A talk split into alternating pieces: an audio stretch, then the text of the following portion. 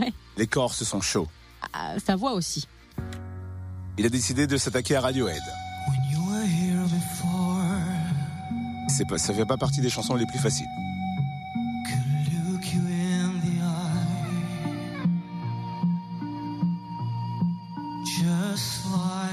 Il aurait pu choisir Zazie pour essayer d'avoir un troisième enfant. Ça sera plus compliqué avec Pascal Obispo. Il y a deux ans, le jeune Corse s'est séparé de la maman des enfants et il a trouvé dans la musique une porte de sortie. Il a quitté son travail pour se consacrer entièrement à la chanson. Il a monté un groupe aussi avec lequel il se produit sur son île natale. Et donc en parallèle, pompier volontaire. Il veut rendre fiers ses enfants en participant à The Voice. Et il veut surtout leur montrer qu'il faut toujours s'accrocher à ses rêves.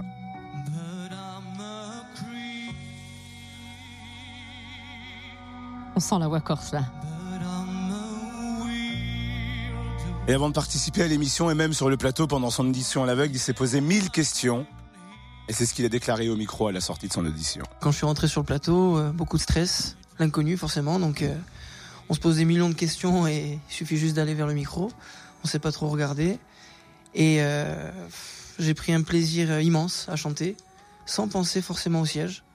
Et euh, bah, de voir euh, deux sièges se retourner, ça a été, ça a été le, le je dirais le bonus en plus, un pla- le plaisir, quoi. le côté chanteur et paysan. Enfin, c'est le côté noble hein, de, Ouais, du paysan qui d'ailleurs euh, après. euh, je prends ça euh, comme un compliment. Moi, j'ai choisi euh, Pascal Obispo. Pourquoi? Parce que c'est une personne qui, euh, artistiquement et, euh, et humainement, euh, je trouve que cette personne est très intéressante. Euh, de par ce qu'elle fait, les textes qu'elle écrit, euh, et puis euh, voilà. Après, ce qu'il a fait dans sa carrière, c'est, euh, enfin, il a, il a une très très grande carrière. Il a écrit pour de pas mal de monde, et euh, voilà, j'aime j'aime sa voix, j'aime le, côté aussi pianiste, vu qu'il est, il, s'accompagne souvent au piano, donc musicien chanteur. Ça me correspond et ce qu'il a dit aussi, donc euh, je me suis retrouvé un peu dans ses paroles. C'est pour ça que j'ai choisi Pascal Obispo.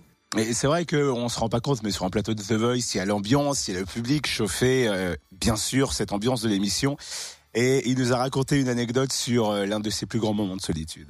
Si j'avais à choisir un moment de solitude vécu il y a quelques années en montant sur scène avec un, trop plein d'entrain et d'assurance, je suis rentré tout simplement en, disant bonsoir, ça va? Et j'ai entendu mon écho en retour. C'est-à-dire que 600 personnes et personne qui répond. Donc euh, gros moment de solitude.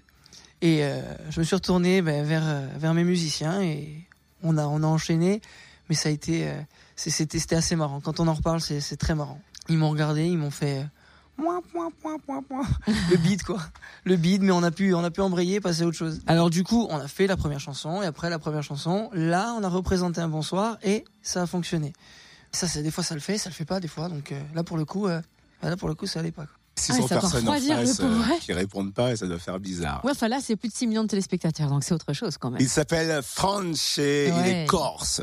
Est-ce qu'il va continuer loin l'aventure? Eh ben forcément, on suivra ce candidat dans les différents débriefs The Voice sur Fréquence Plus. Il est 8h09. Retrouve le débrief The Voice. En replay. Fréquenceplusfm.com. Fréquenceplusfm.com